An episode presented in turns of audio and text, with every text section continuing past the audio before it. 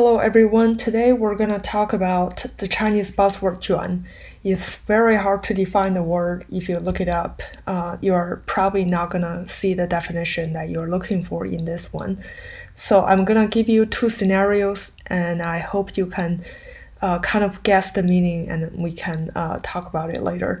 The first scenario is in school.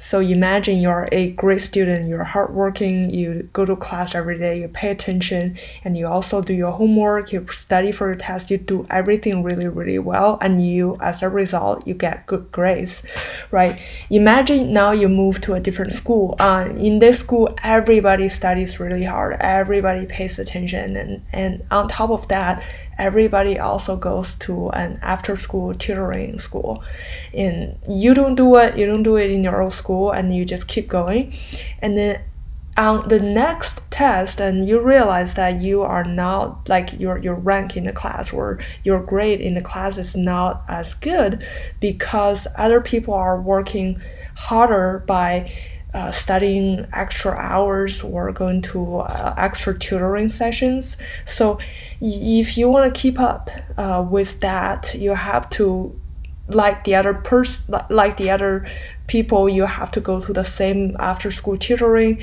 You have to study extra harder. You have to take away your your playtime and to study more and more and your parents are probably also anxious. They're like oh so and so is doing better than me uh, than my kid so i'm probably i'm gonna start looking at the, this tutoring school or that after school uh, teacher and, and, how can we do better? How can we study more to win the competition? Right?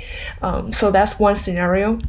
Now, if that sounds a little crazy to uh, American school uh, to American students, now imagine in a workplace you are a good worker, right? You are a great employee. You do your work on time. You come to work on time. Finish your work, uh, you know, eight to five and nine to five, uh, and you finish and you go home. Now someone else comes in, and they're like, you know, uh, I actually I don't need that much money. You can pay me less, but I'm uh, but I can do more. I just need a chance. I just need an opportunity. If you offer me, I'm gonna give you my life. Sounds a little crazy, right? Uh, but if that's the case, that person's asking for uh, to do more for less, and and in that case, what you are doing is not enough in the eyes of the boss. The boss is like, you know, so and so, yeah, he's good or she's good, but you know, this new guy is, is doing more for less, you know.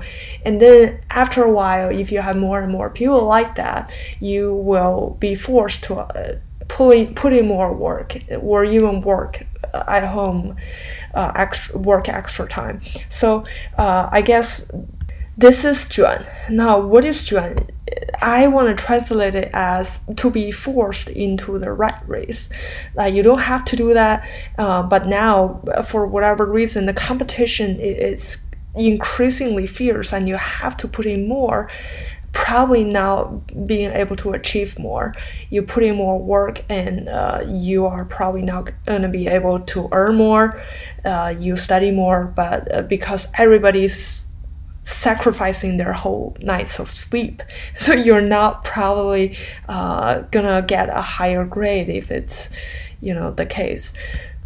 So you are uh, forced or sucked up unwillingly into the rat race.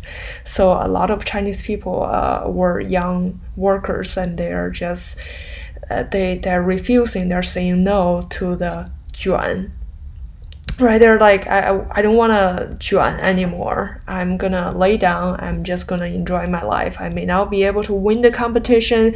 I may be quote unquote a loser in the society but you know what? I'm i'm living a life. I'm not living or sacrificing myself for for a future employer or a future school. Thank you for listening. I hope we can all live a life without too 卷. Until next time, bye.